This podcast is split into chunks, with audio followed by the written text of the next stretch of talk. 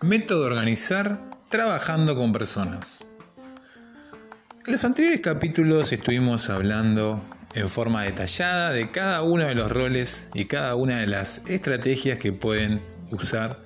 para conocer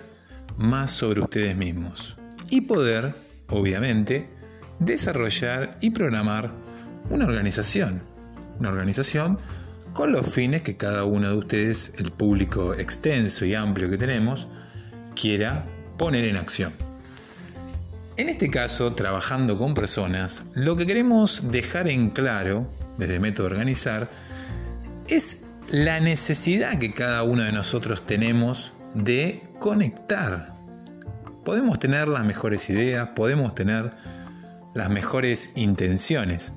pero si no logramos conectar, vincularnos con el colega que tenemos al lado,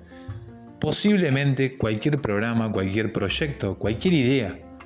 que tengamos intenciones de desarrollar, llegue y lleve a un lugar el cual no es el adecuado. Por eso que en esta, en esta salida, en el episodio número 10 ya de Método Organizar, decidimos hablar de trabajando con personas, porque la realidad nos cuenta que podemos hablar de una misión, que podemos crear una función, que podemos crear un área,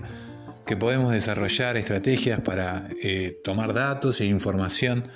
de lo que sucede. Pero si no logramos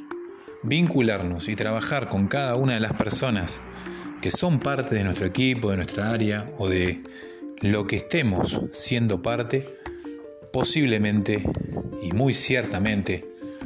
para ser un poco más claros, nos llevará al fracaso. Por eso, bueno, en esta salida eh, la idea era esa, era contarles un poquito de la importancia de trabajar con personas y en las descripciones de este nuevo episodio les voy a dejar información y un ebook gratuito sobre cómo vincularnos, cómo comunicar de una mejor manera para seguir creciendo dentro de tu organización deportiva y dentro del proyecto que tengas intenciones potenciar y desarrollar. Les mando un saludo grande y nos veremos en los próximos episodios.